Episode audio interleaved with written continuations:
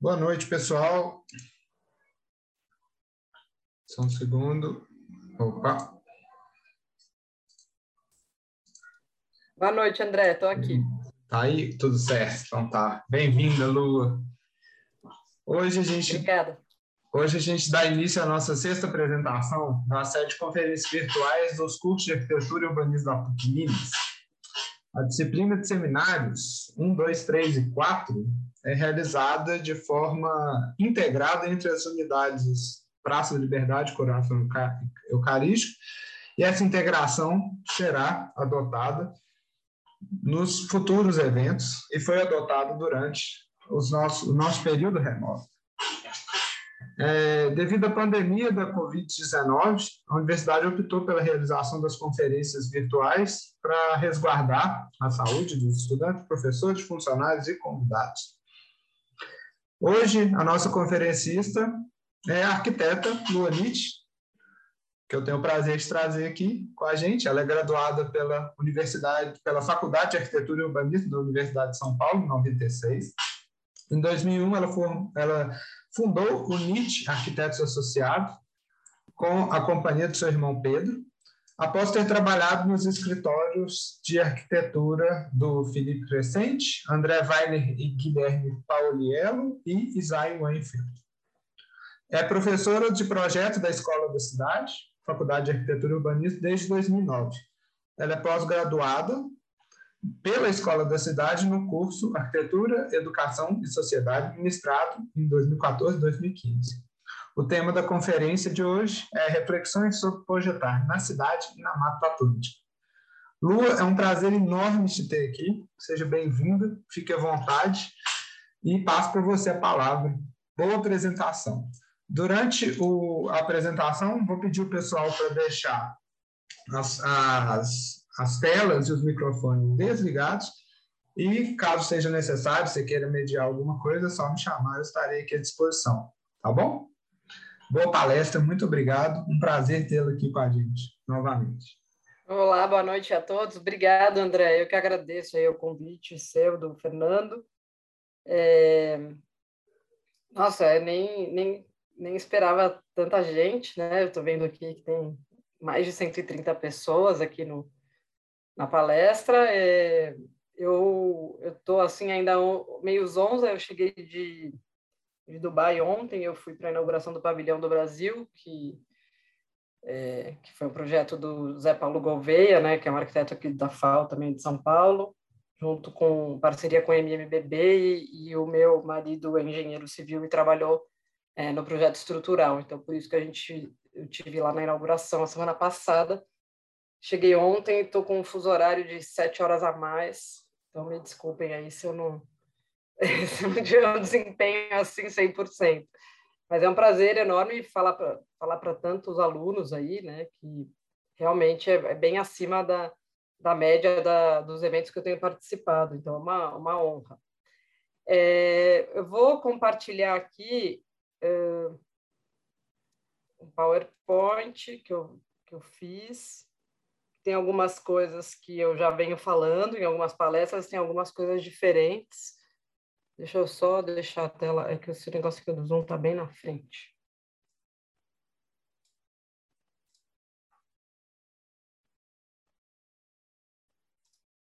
Agora, agora foi, né? Tudo certo.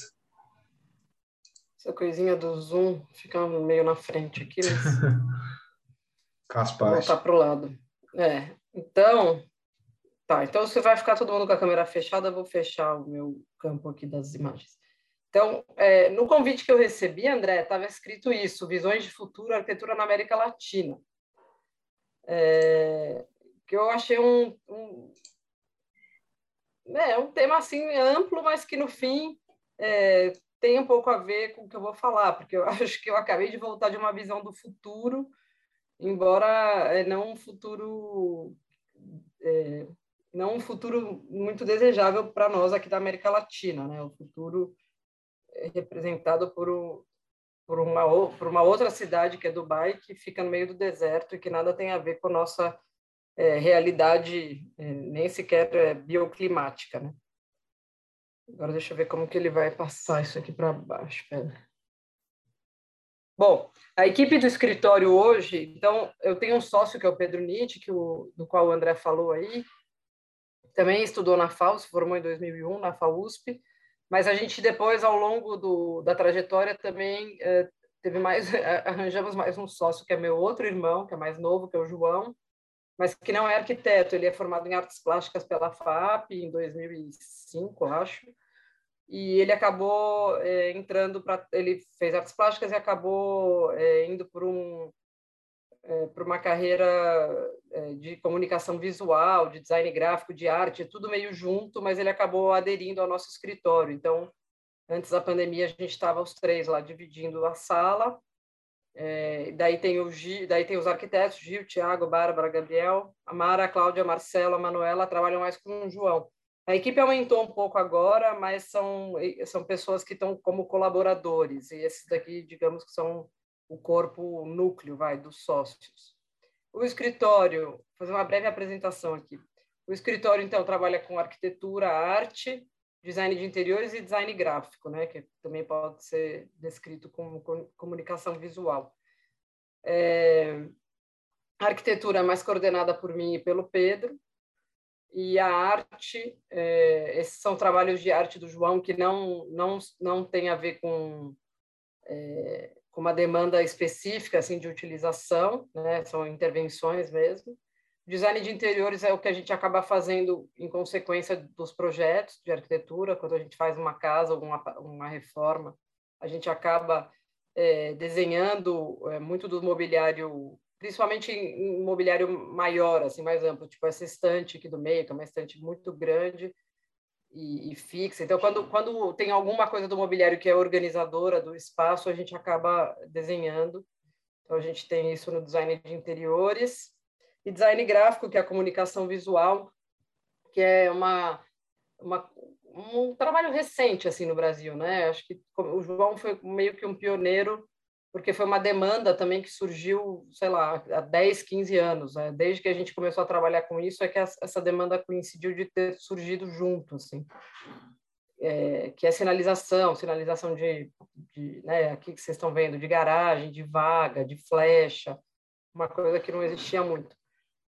É, eu, eu vejo assim que para trabalhar com arquitetura, é, é muito importante a gente ficar, eu acho, né, ficar sintonizado com, com o lugar onde se vive, um lugar onde vai onde se vai projetar. Né? Então, eu acho que eu tenho uma experiência da cidade de São Paulo, que eu moro aqui, sempre morei em São Paulo e moro perto do centro, sempre trabalhei aqui, estudei a vida inteira em São Paulo, então eu tenho um olhar muito forte assim para a cidade de observação e, por outro lado, eu tive muitas demandas de casa fora de São Paulo, que é uma segunda parte que eu vou falar. Então, eu acho, e eu acho que são dois lugares muito diferentes, assim, a experiência da cidade e a experiência fora da cidade. Então, é por isso que a palestra está um pouco assim. É...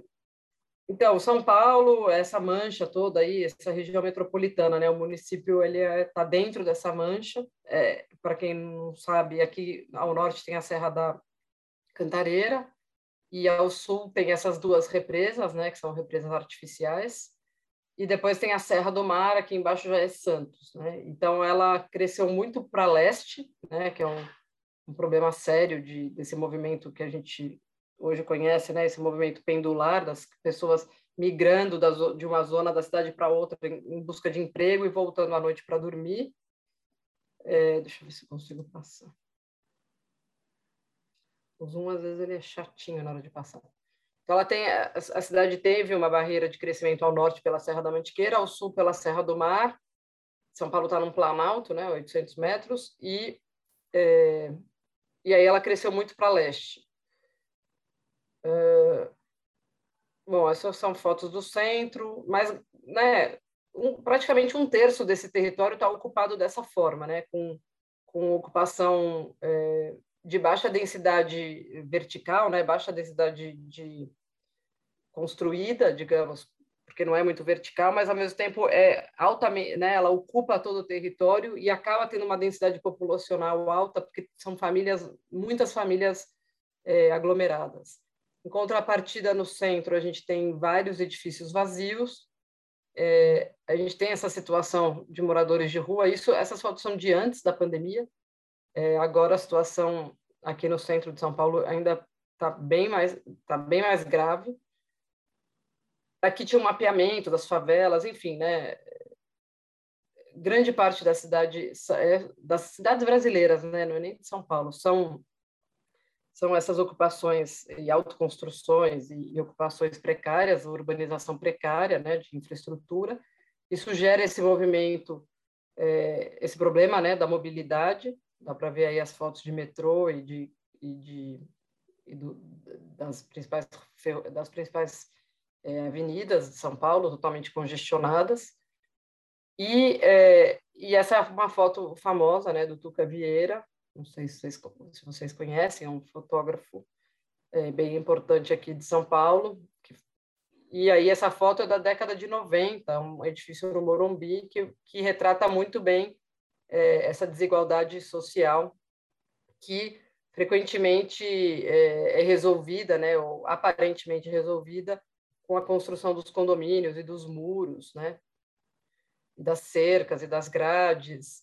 Então, é, é, o problema da mobilidade, que causa todo o trânsito da cidade e faz com que a cidade seja muito voltada para o sistema viário, e, ao mesmo tempo, o problema da segurança, né, da desigualdade social, que é, gera é, toda essa segregação entre espaço público né, e espaço privado, às vezes nem é privado, né? O Memorial da América Latina é um espaço do, do governo, do Estado, é um espaço aberto, que deveria ser aberto público, o MUB também, mas estão sempre cercados. Então, a lógica do carro né, e a lógica da, da segurança, elas vão é, criando é, o tempo inteiro é, obstáculos né, na cidade.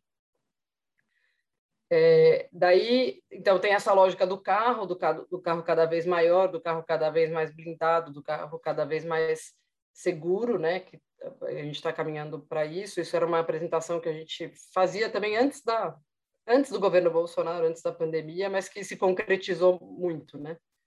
E então esse esse urbanismo que é baseado é, no carro, porque a mobilidade depende, dependeu muito sempre do carro em São Paulo, né? Foi feito dessa forma. Tem essa diferença de emprego, né? O emprego, onde está o emprego e onde está a moradia. E tem é, esse urbanismo é, do micro, né? Do, do micro lote, né? Do, do interesse particular é, dos lotes. E, e, então você tem uma somatória de vários prédios, você não tem um plano urbano. É, a gente, isso aqui era uma frase que tinha na rua ali do escritório, a gente tinha escritório na General Jardim, que dizia isso, né? O urbanista de São Paulo é o capital, e é mesmo no, no sentido de que a cidade vai sendo construída de pequenos fragmentos particulares somados, né? E não existe um planejamento é, na macro escala, e a única coisa que permeia essa macro escala é o sistema viário, né? Tentando dar conta. Em 2013 foi marcante aqui em São Paulo, acho que talvez em todo o Brasil, a tomada. Eh, eu sou de uma geração que não vivia no espaço público, não vivia na rua, vivia no shopping center, na escola, no clube. 2013 foi uma virada grande. Talvez muitos de vocês fossem ainda crianças, pequenos ou né, pré-adolescentes, mas foi uma virada grande, porque foi um momento que a população tomou as ruas e daí a partir daí foram surgindo todos os movimentos de rua que a gente tem até hoje, mas que não eram comuns é, na, nos anos 2000 ou nos anos 90 não, não havia esses, esses, essas ocupações é, políticas na rua. E também é, em São Paulo essa ocupação não foi só, ela transbordou, além das manifestações políticas, ela acabou virando também é, a reivindicação de espaços públicos, né? Então, tanto o Minhocão dessa foto aqui, quanto é, a Avenida Paulista, é, abriram é, espaços para conviver com, com pedestres. Então, tem horas que a Avenida Paulista fecha para pedestres, geralmente domingos e feriados, e o Minhocão é, fecha todo dia à noite, fecha no sábado, fecha no domingo e, e, passou a ser chamado de parque. Tem uma regra que, que, que ele já entrou na, legislação de, nas regras de parque. Então, isso foi uma conquista que, ao mesmo tempo que começou com o movimento político, também é, virou uma questão de cidadania. Né? Daí, na Bienal, então, a gente tem, é, quando a gente fala no âmbito de São Paulo, é, a gente, justamente porque a cidade é uma coisa do, do capital privado e da iniciativa privada, tem pouca intervenção urbana do ponto de vista público, né, do, do, de iniciativas ou estaduais ou municipais, é, os trabalhos que a gente tem de reflexão sobre a cidade são isso mesmo, são reflexões sobre a cidade, onde, em alguns momentos que a gente teve a oportunidade de colocar essa, alguns pensamentos. Então, esse foi na Bienal de São Paulo, na décima Bienal de Arquitetura, que era no Centro Cultural São Paulo, e que daí a gente fez um trabalho que brincava com essa coisa da faixa de pedestre do carro, é, a sinalização do carro entrar dentro do edifício, e criava é, esse movimento que era baseado também na, no desenho da, é, daquelas cartas de vento, né? que representava esses fluxos é, entrando no prédio, uma, uma, uma tentativa de é, dissolver um pouco o limite é, entre o pedestre e, e, a rua, entre o espaço público e o espaço mais fechado. No, aí é espaço público, né? mas é um espaço trazer a rua para dentro e vice-versa, né? Trazer o levar o edifício para fora. Esse daqui era o desenho, né? A planta desse desenho. Eu vou passar meio rápido isso porque tem tem bastante outras coisas para a gente falar. Daí a gente também teve uma oportunidade de discutir a cidade quando a gente foi convidado para fazer um projeto para a Avenida Paulista de mobiliário urbano. Era também um concurso de convidados é, e que a gente podia desenvolver um mobiliário para Paulista, podia ser um banco, uma banca de jornal. É, e no fim, o escritório que ganhou fez alguns bancos, é um mobiliário de eram umas floreiras e bancos e tal. É, mas a gente estudando, conhecendo um pouco São Paulo, a gente sabe que na Avenida Paulista, que é o espigão, né, a parte mais alta da cidade é uma colina, é, existem várias nascentes de água que, que são rios que viraram avenidas hoje em São Paulo.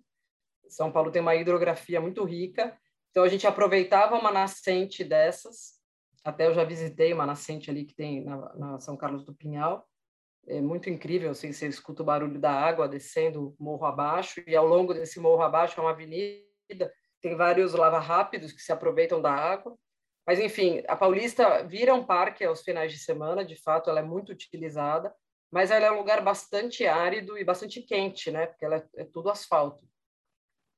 E, e, aí, como mobiliário, né? Mobiliário entre aspas, a gente propunha é, nos sete cruzamentos, que a Paulista tem sete principais cruzamentos, justamente na faixa de, eu não trouxe projeto detalhado, mas na faixa onde onde há os cruzamentos tem uma meio uma, um desenho quadriculado amarelo, né? Como se fossem duas, uh, duas retículas se encontrando, e aí em cada cruzamento a gente fazia um ponto de água.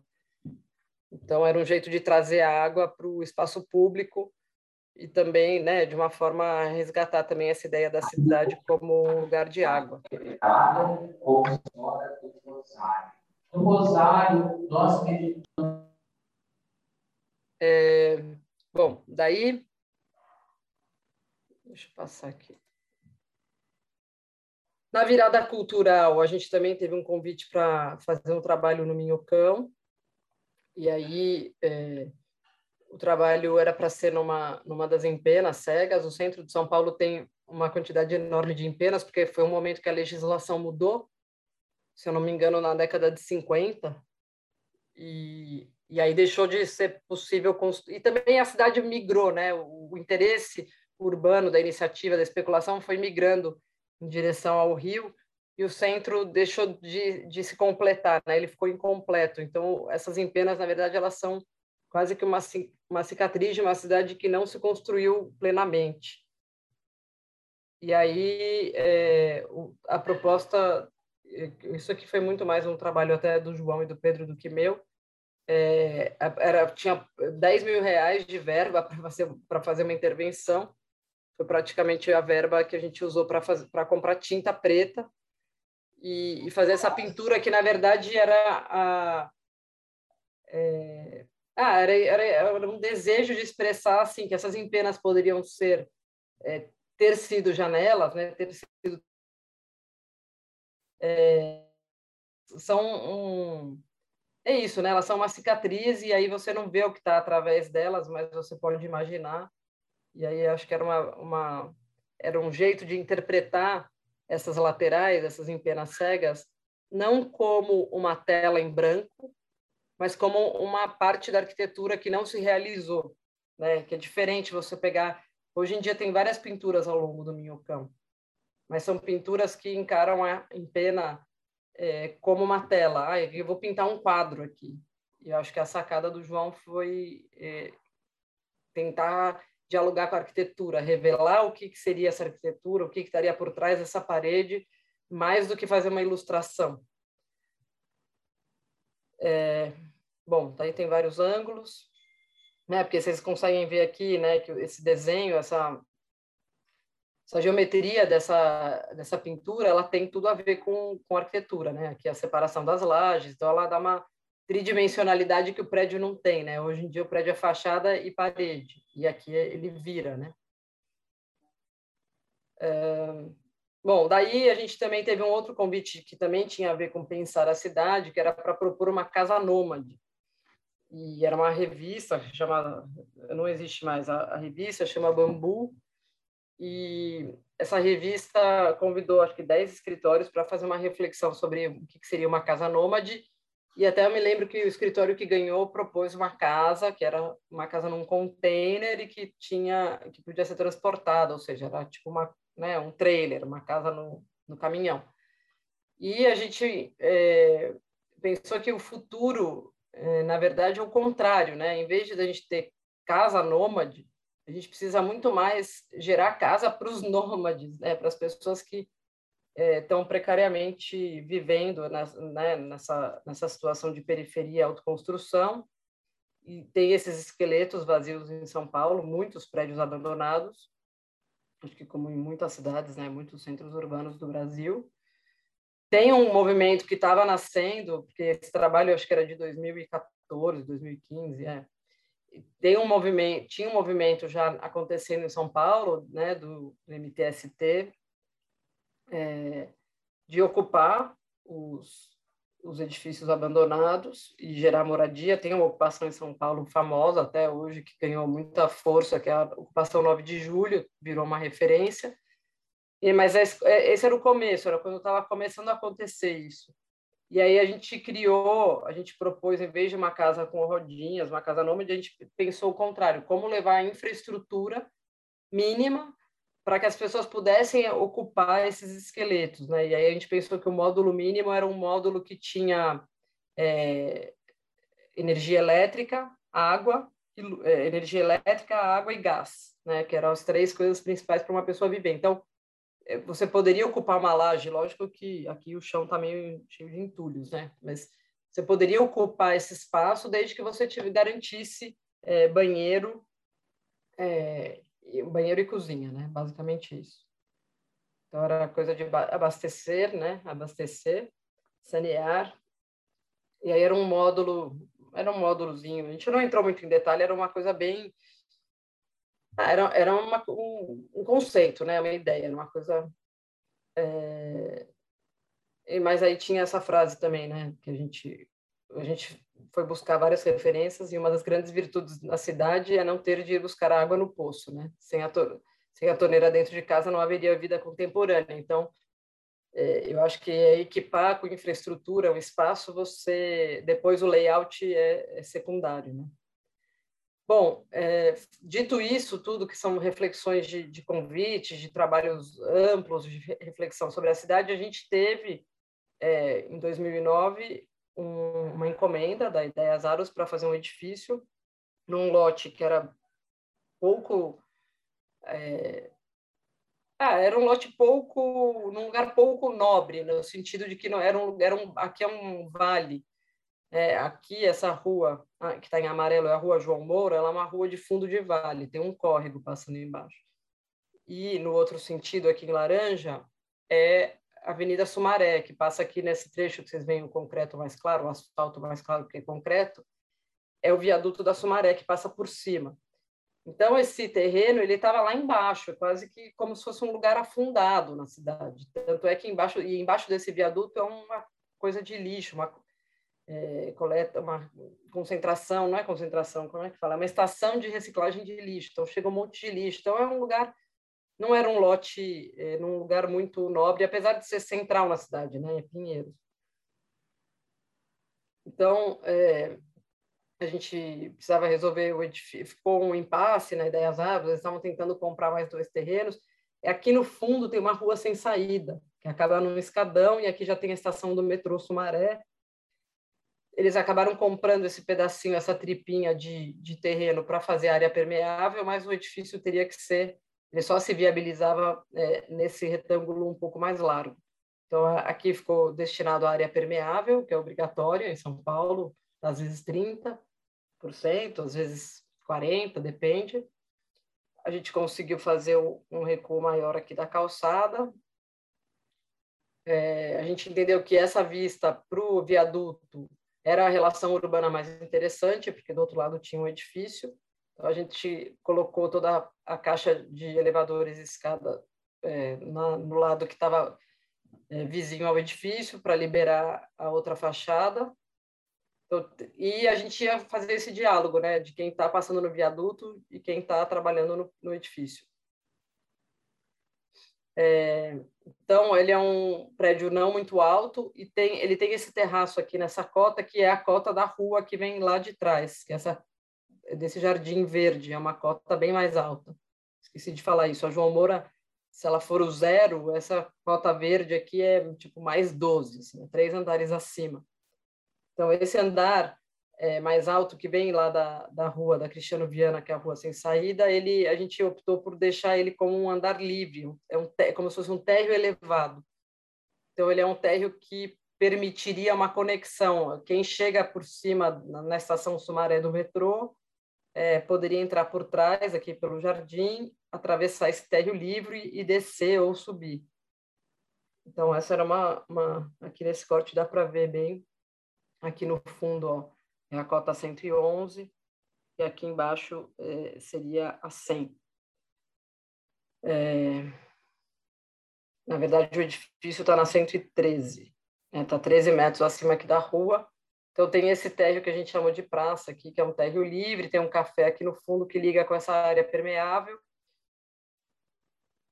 E, e, a gente tinha um, uma questão de gabarito também, que obrigaria a gente a fazer um prédio é, meio em L, né, no corte. Ele teria que ter uma base, uma, uma base poderia ter, sei lá, até 15 metros de altura, que está indicado aqui, e depois a gente poderia alcançar até 25. Mas para não fazer esse, esse desenho, né, que era um pouco estranho desse prédio em L, a gente optou por criar esse escalonamento e foi adaptando o, os terraços é, dentro dessa desse limite aí, desses limites de gabarito. Na verdade, um limite, né, que a gente recortou e, e transformou num escalonamento. Aqui na frente tem esse alargamento da calçada. O prédio é todo modulado é, em 1,25, que é um edifício comercial.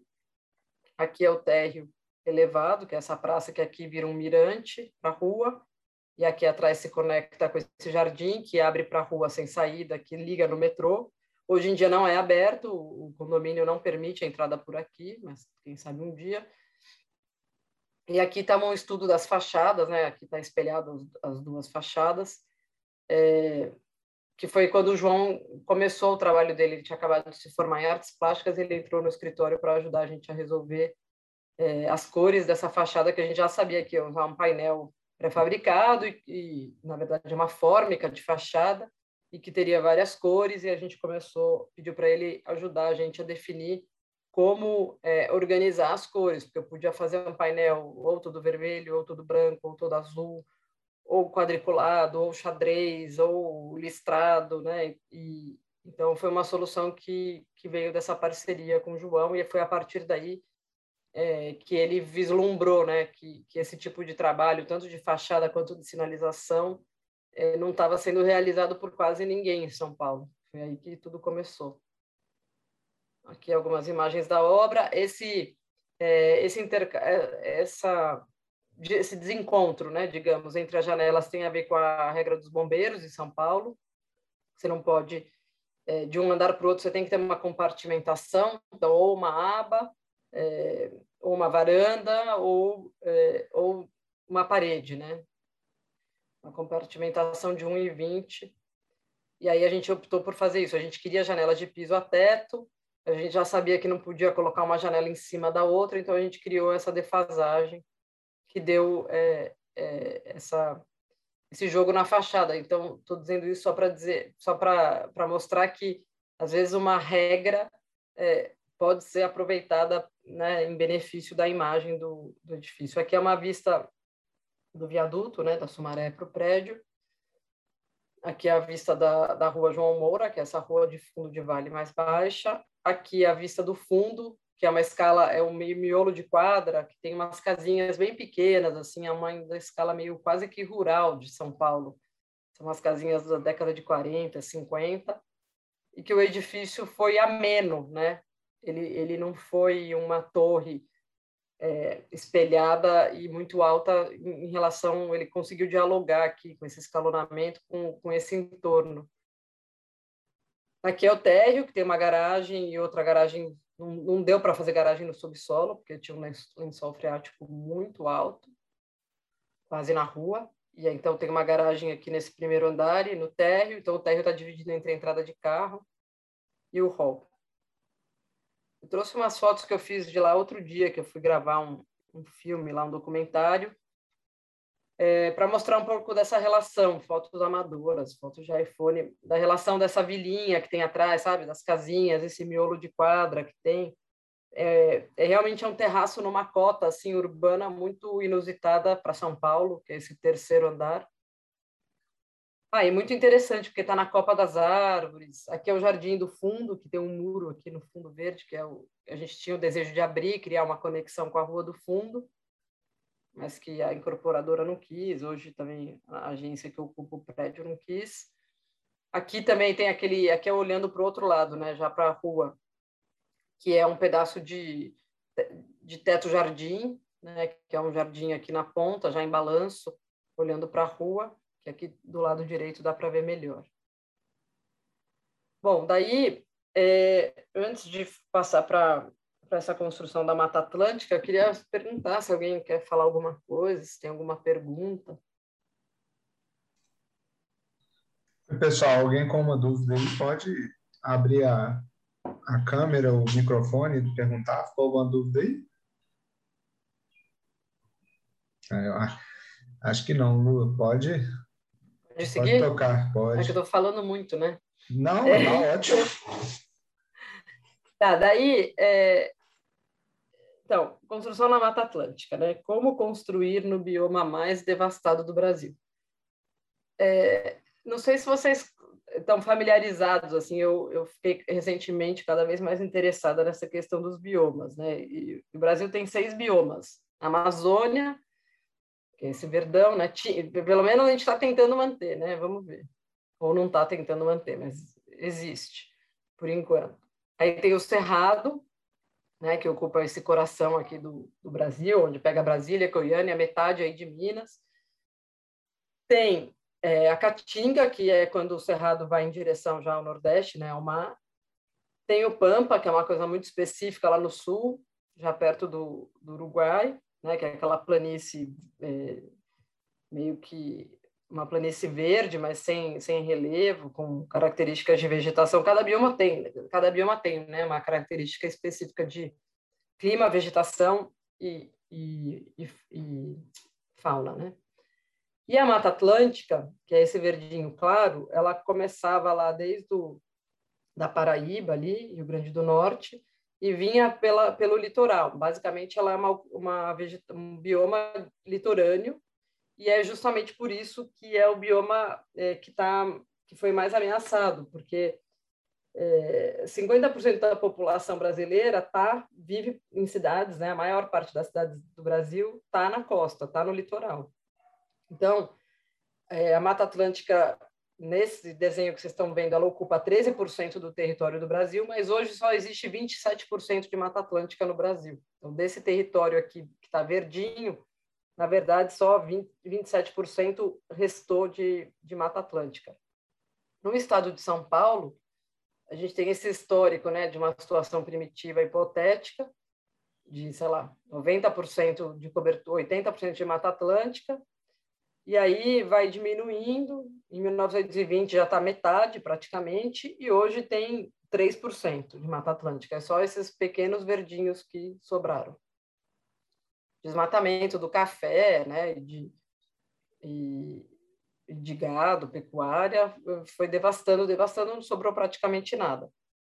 E, e é, por que, que eu comecei a me interessar por isso? Né? Porque, sem querer, sem prever, quando eu acabei a faculdade, eu fui chamada para fazer uma casa no litoral de São Paulo. E o litoral de São Paulo é Mata Atlântica. E depois dessa casa, eu fui chamada para fazer outra, outra, outra. Um dia eu estava montando uma palestra e colocando no mapa as casas, né, situando no mapa, e todas eram na Mata Atlântica. E, e aí que eu comecei a, essa reflexão. É, aqui, ó, uma foto do litoral é, de São Paulo, Praia da Barra do Una. Outra foto do litoral de São Paulo, Praia da Jureia. Aqui foi uma visita que eu fiz nas cavernas da, do Petar, né, que não é litoral, mas é onde tem muita Mata Atlântica preservada, que tem as cachoeiras. Então, eu acho que é totalmente diferente pensar na construção na cidade e nesse, eh, nessas reminiscências da Mata Atlântica, que é um, lugar muito precioso, né? um lugar em extinção. Então, na cidade, eu acho que a habitação a construção sustentável ela tem a ver com verticalização, né? Com pavimentos amplos, com, com flexibilidade de uso, com conexões é, e com uma imprevisibilidade futura que você tem que talvez abarcar na arquitetura e falar, não sei o que, que é o João Moura, está alugado para uma agência de publicidade.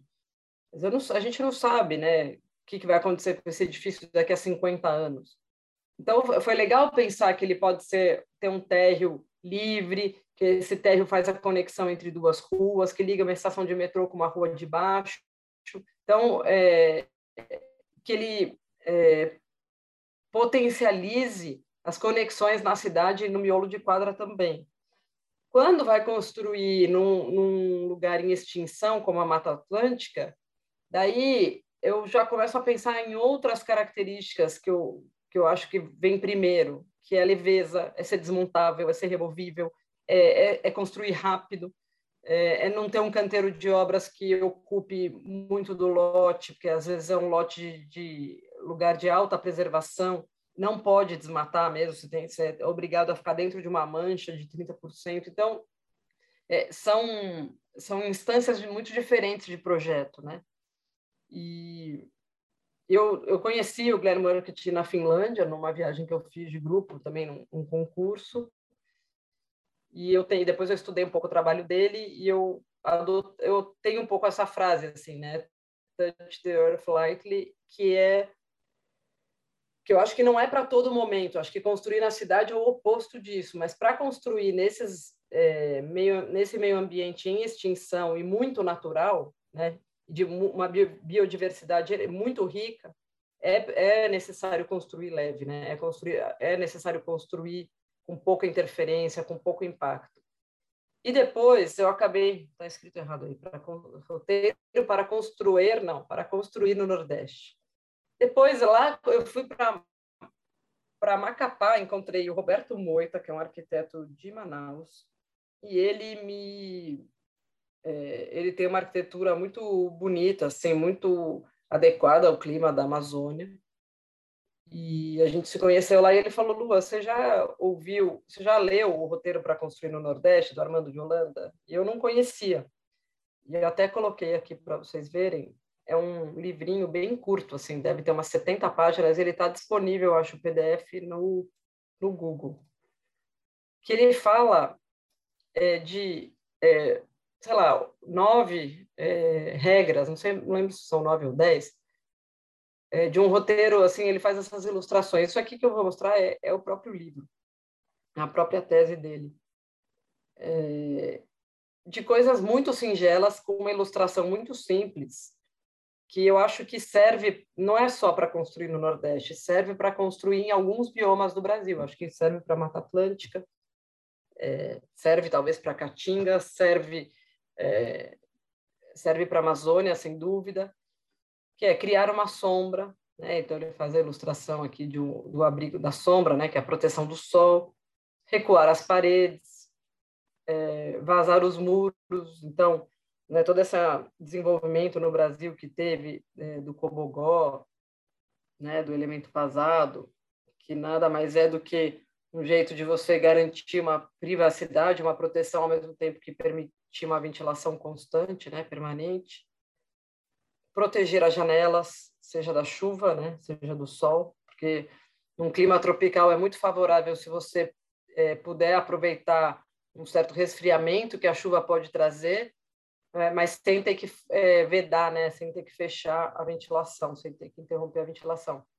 Abrir as portas, é, continuar os espaços, né? essa, essa continuidade que eu acho que ela também permite, que a gente é uma coisa que eu, que eu intuitivamente sempre usei, que é quando você tem um espaço amplo, né? Às vezes o programa de uma casa pode a casa pode ser menor, né? Ela pode ter menos área construída, porque as coisas estão sobrepostas e integradas. Então, se você tem a cozinha, a sala é, no mesmo ambiente, eles podem ser os dois sobrepostos e, e, ter uma área menor, né? Então é um jeito de você economizar também construção, área de construção. Construir com pouco, né? Que é, eu acho que é ter muito em, ter muita ter muita consciência do que que é, dos materiais disponíveis, do que que é fácil de, de usar no lugar no lugar que você vai construir é, e também construir com pouco também significa construir casas pequenas, né? Não, não adianta fazer casas gigantescas ou construções gigantescas. Conviver com a natureza, que implica em aceitar né, algumas condições climáticas, às vezes está quente, às vezes está úmido, às vezes está chovendo. E tinha esse daqui que era o construir frondoso, que acho que comeu aqui, que era o último. Enfim, Aí aqui tem esse mapinha, que foi de onde tudo começou, que são algumas casas que a gente é, construiu, que vocês podem ver aí, Iporanga, Barra do Una, Barra do Saí, Guaicá, Praia Preta, São Francisco Xavier, Piracaia, todas estão é, nessas manchinhas mais escuras, onde realmente é a reminiscência da Mata Atlântica no estado de São Paulo. A Casa da Barra do Saí está com a data errada, ela é de 2002, que até ó, esse primeiro lugar a Prêmio Planetar Casa em 2004, a gente fez a casa em 2002, 2003, deve ter fotografado, 2004 em abril a gente ganhou esse prêmio. É uma casa pequena, a cobertura dela tem 190 metros, mas a área interna, interna tem 120. É, ela é uma casa bem, bem simples, porque ela tem três, seis módulos de 3,5, aqui o, o vão é, é uma repetição de 3,5, e no outro sentido aqui o eixo é de quase 6, acho que é 5,80. Ela tem um, cor, um volume de alvenaria fechado aqui, que são três banheiros, que são uma, duas, três suítes. Eu vou mostrar na planta aqui. E aqui é um volume de área de serviço, um banheiro de serviço. Então, é uma sala-cozinha e três suítes iguais, sendo que é, o acesso para os quartos é sempre pela varanda, sempre por fora, seja pela porta de correr, seja pela entrada que a gente pensou chegar da praia, entra direto no, no banheiro se precisar.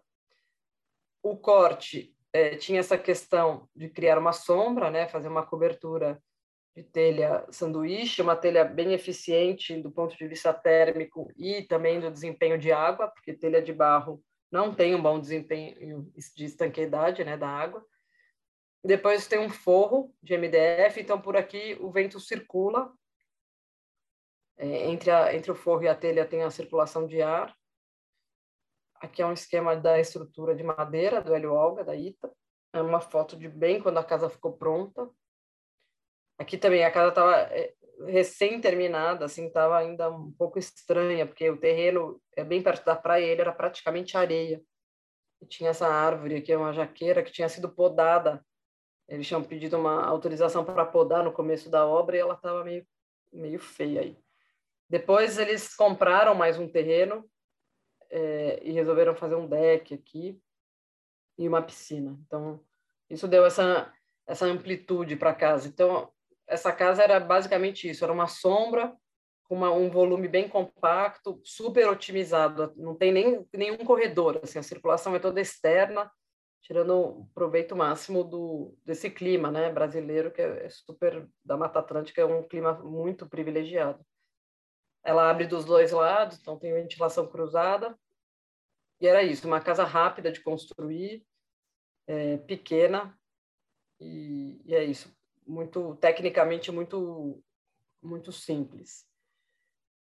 É, de, logo em seguida, essa casa, a gente foi chamado para fazer uma outra casa em Iporanga, que é um condomínio fechado, numa Mata Atlântica primitiva.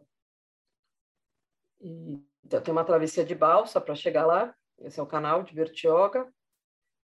É, no, no, nesse litoral também tem algumas pontes que eu fotografei, que eu acho que inconscientemente elas estavam no meu imaginário quando eu pensei na, no projeto dessa casa. Esse foi o primeiro dia, né, a visita ao lote, era uma mata densa.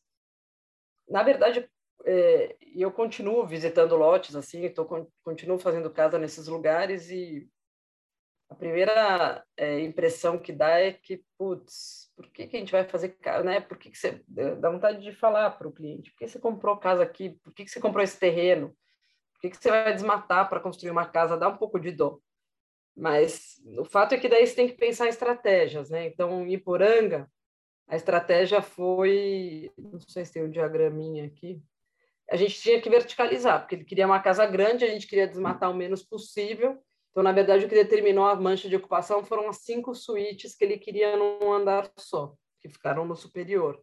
O que sobrou embaixo foi, virou o térreo, área social de sala e cozinha, e como o terreno era em declive, embaixo da casa ainda sobrou uma, uma área, né, porque a gente fez o térreo nivelado com a rua, um térreo obviamente plano, né? Então sobrou pela declividade do terreno sobrou uma parte ainda embaixo que virou área de serviço. É, foi uma é, uma obra bem traumática nesse princípio, porque a fundação foi muito mais complicada do que parecia. O, o solo era meio argiloso e embora eu nunca é raro a gente usar concreto nos nossos projetos, a gente só usa concreto na fundação. É, mesmo só sendo a fundação aí essa primeira laje foi uma coisa bem bem traumática, né? Você vê o quanto o quanto de estrago a gente gerou aqui no começo. Depois deu um trabalho para repor aqui o já, né? Não é nem jardim, não teve paisagismo, mas teve um agrônomo que estava ajudando a repor a mata em volta, é, causada pelo estrago da obra. Mas aí, uma vez que, que a gente concretou a laje, tem quatro pilares desses da fundação que, que sobem, né, que são esses redondos. Aí entram duas vigas metálicas para vencer um vão grande. E depois entrou uma estrutura de madeira do, do Hélio Olga da Ita. Então, aqui o que vocês estão vendo é o térreo e o início da construção do segundo andar. Aqui o segundo andar já está coberto, ah, aqui esses croquis deviam estar no começo, mas foi isso. A gente colocou, tinha que botar cinco suítes, bot, colocamos num volume em cima, que já virou a cobertura é, de um possível térreo que a gente desejava que fosse no nível da rua. E aí embaixo é, sobrou essa área de serviço, essa não é tudo que é ocupado nesse pavimento de baixo, é só uma parte. Mas é a parte de serviço, área de serviço, casa de máquinas da Não, é para falar. É, bom, daí a, o sistema construtivo foi um pouco isso, a, uma caixa de madeira aqui pré-fabricada, o térreo não tem muita construção, né? na verdade são os pilares e o caixilho de vidro, e embaixo a gente usou um elemento vazado para fechar algumas áreas de serviço. Esse foi o croquis da primeira apresentação. E aqui as fotos. E o fechamento aqui do, do segundo andar é, é, basicamente vidro, do outro lado tem os caixilhos e quando não é vidro é placa cimentícia. Aqui é o térreo, que a gente, aqui o desejo era isso, né, fazer uma coisa muito transparente que ficasse realmente envolvida pela pela Mata Atlântica, né, da, essa, essa proporcionar esse convívio intenso com, com essa mata, com essa natureza. E a gente conseguiu preservar muitas árvores. O terreno era grande, o terreno tinha 1.200 metros, a gente só é, ocupou 300. Mas aí você vê que o partido, né, a solução foi completamente diferente da Casa da Barra do Saí, que era um moldulinho lá, uma, uma casa pequena terra, apoiada direto na areia. Aqui era uma outra é, situação onde a gente teve que verticalizar. E daí, na, na Casa da Praia Vitor, eu trouxe três casas que são na Mata Atlântica, mas são em circunstâncias diferentes. É um terreno plano perto da praia, um terreno em declive é, já inserido na mata. Esse, aí, esse terreno da Praia Vermelha é um terreno em aclive, também numa mata fechada bem densa. E aí, é, foi um momento em que, lembrando, né, tendo essa experiência da Casa de Poranga, eu falei, putz, eu não quero envolver concreto nessa obra, vamos tentar fazer tudo de madeira. Então a, a gente fez um, e a casa era menor, então é uma casa compacta, parece a casa da Barra do Saí, só que ela é suspensa, ela é toda de madeira e o que sobra embaixo dela é, uma, é um pavimento que eles usam de, de para acesso dos carros, garagem e é um, é um espaço quase que é, um bônus, né? Uma coisa que você ganha, você suspende a casa, você ganha um espaço embaixo que não é, é super construído, é um espaço aberto, vazio. Aqui são as fotos da, da construção é, do LO, que é feito em eucalipto, né, laminado. E, e aqui a casa pronta, aqui embaixo esse volume de elemento vazado, a gente é, tem um depósito, tem um chuveiro, assim, para chegar com as coisas da praia, tem uma área de serviço, então não tem muita porta e é, é todo feito com elemento vazado, uma alvenaria baixa que não não chega no teto, permite essa ventilação. Aqui é uma área que às vezes eles param os carros, às vezes fica aberto, as crianças usam. Tem uma escadinha aqui de madeira e a casa mesmo é um térreo. São quatro suítes. Ah, desculpa, mentira, não são quatro suítes, são quatro quartos com um banheiro em cada ponto. Então, são dois banheiros e quatro quartos. O quarto tem, a gente usou a modulação de três, então é um quarto que resulta com 2,80. É bem compacta essa casa, é bem legal. O caixilho de alumínio é aplicado por fora da estrutura de madeira.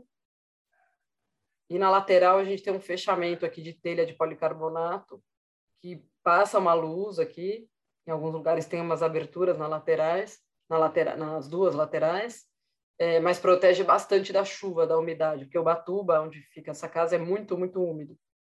E aqui é o sistema, aquela coisa de ganhar um espaço, né? É, o quarto não tem varanda, mas ele vira uma varanda a hora que na hora que você abre essas telas, né? Aqui é uma tela que é mosqueteira e ao mesmo tempo fecha um pouco da luz e da privacidade.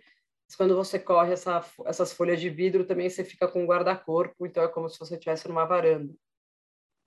Aqui é a lateral de policarbonato, que a gente acabou abrindo essa janela quando a gente visitou a obra, porque aqui era para ser parede, mas aí é, em visita à obra a gente descobriu que é, nesse andar, né, que a casa está nesse térreo elevado, a, a vista da mata do verde era muito legal.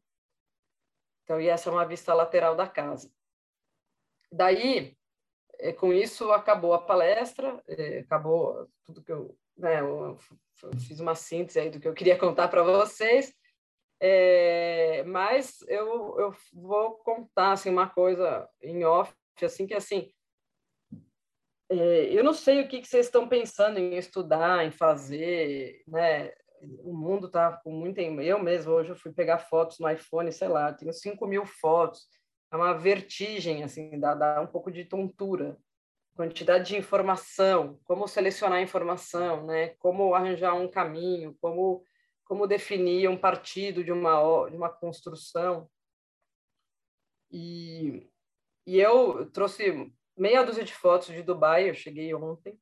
Então, essa é uma foto então, o que, que é Dubai? Né? Dubai é o oposto do que a gente tem no Brasil.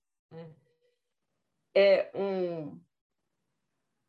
Não sei se vocês têm na cabeça assim, a, o, a, o Golfo. Tem o Golfo Persa, o Golfo Pérsico, o, a, a Arábia, né? A Arábia é aquela meio botinha. E, e Dubai é na ponta, né? Emirados Árabes, que é Dubai, Abu Dhabi, são Sharjah, são alguns aglomerados que, que ocupam uma ponta da, dessa bota aí da, da Península Arábica. E, e é, é, é só deserto, é só deserto. Eles não têm mata, o bioma deles é um só, deserto. E eles só têm um recurso, que é petróleo. Então, lá é assim, durante o dia é, a temperatura é 40 graus, 48 graus. É, é impossível ficar fora do ar-condicionado. E aí eles foram construindo. A cidade tem 90 quilômetros de comprimento, é uma, uma linha só de metrô, que vai de uma ponta até a outra. E ao longo dessa linha tem uma avenida, é um metrô elevado. Tem uma avenida que tem, sei lá, 10 pistas de cada lado. A avenida deve ter mais de 100 metros de largura. Também percorre todos esses 90 quilômetros em reta. E ao longo dessa, é, desse eixo, eles vão fazendo alguns centros de interesse. Então, teve um centro dos anos 80, que é a parte antiga da cidade, que tem 40 anos, que parece uma. É, são umas construções baixas, bem aglomerados, parece um, é, um Largo da Batata aqui de São Paulo, não sei, é uma construção mais antiga.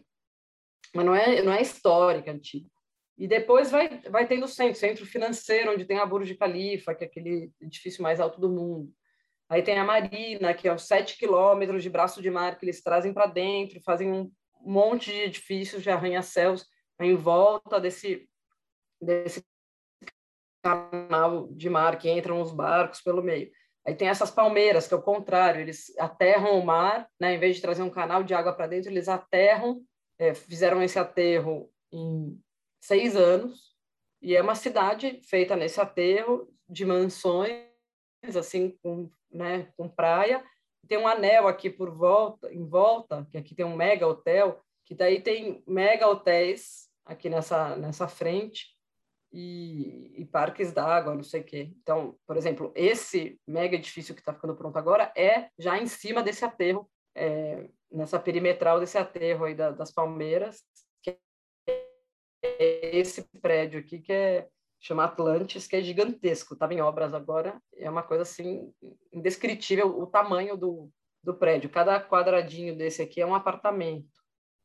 Uma coisa que só vendo ao vivo dá para entender. Aqui é um conjunto de prédios em Abu Dhabi, um hotel, que é esse hotel que tem essas escadarias aqui. Aqui tem é, um prédio todo de vidro de cor de cobre, assim, essa daqui é aquela é a torre né, de Dubai, que é a Burj Khalifa, que tem 180 metros de altura, acho que uns 800 metros, 180 andares, uns 800 metros. É, essa é a vista de cima né, da, da Burj Khalifa. Eu nem, não fui no andar mais alto, para subir no andar mais alto era tipo mil reais. Então a gente foi até o terraço do 124 esse é o maior shopping center do mundo, mas vocês estão vendo que em volta aqui é tudo areia. É areia, areia, areia, areia. Aqui é uma, uma como se fosse uma piscina descomunal gigante, um lago artificial de água, água de piscina tratada, que aqui é um, são as fontes, né? Esses desenhos em preto aqui são todos as, os mecanismos de fonte. Esse é o Museu do Jean Nouvel em Abu Dhabi, que é o Louvre, que também é uma construção gigantesca essa cúpula, que são várias camadas de aço que formam essa sombra e esse esse né, esse esse rendilhado aí, essa, esse, parece um, uma trama de crochê assim, uma trama meio árabe, só que é a sobreposição de várias tramas. Tem é, quanto que era que a gente tinha visto lá? Eu até era tipo 140, 150 metros de diâmetro. E aqui nessa, nesses volumes brancos são as salas de exposição. Então, é, só para dizer assim que é, é muito importante é, assim que a gente não traga é, parâmetros de, uma, de cidades que são feitas em outro contexto, com outro tipo de, de clima, com outro tipo de, é, de investimento. São outros. É, eu é, é, muito, são de realidades muito diferentes e a gente não pode é, usar essas coisas como parâmetro, mas não é porque não pode, porque é uma regra, é porque não faz sentido. Porque para mim, Dubai até que fez sentido, porque eles têm petróleo, têm dinheiro e não tem nada, só tem areia. O que, que você tivesse, o que, que você faria se você tivesse um país que é pura areia e 50 graus? Né? É, é meio é, é meio um, um, destino ruim da humanidade, né? Pensar é, nesse resultado formal urbanístico, por outro lado, ele até que faz sentido diante do contexto é, local ali, né, da, da, escassez de tudo, é, é, causa muito impacto ver to, todas essas construções no meio do deserto, né, uma capacidade assim técnica é, incrível. Eu não sei se é o melhor caminho, mas com certeza não é o nosso caminho. A gente tem uma riqueza de biomas, é, uma riqueza de vegetação, eu cheguei em São Paulo, assim, qualquer mato já estou achando lindo, porque lá não tem, não, não, não cresce nenhuma planta, é uma superfície quase que lunar ou de Marte. Então, é, eu acho que se a gente olhar, né, observar ao nosso redor, olhar para o clima, olhar para a cidade, olhar com atenção, a gente consegue encontrar o um caminho no meio desse caos, sabe? Na hora de projetar que vale, tem aquele vale tudo, ah, então vou fazer umas caixas, então vou empilhar, então vou fazer em balanço. Não, é, o projeto não pode começar assim, né? Onde eu estou, qual é o clima, é, quais são os recursos que eu tenho, quem vai fazer a obra, para quem vai, né, quem que vai construir, porque aqui Dubai também tem isso, né? Construído por escravos do Paquistão. Então isso aqui eu trouxe só porque, é, apesar de ser uma realidade muito diferente, ela, na verdade, vem para confirmar que não é aqui que a gente quer chegar, né? Não é esse o caminho. Então, às vezes, você ampliar muito o horizonte é útil para você selecionar depois é, aquilo que interessa. Bom, mas era isso, já falei demais.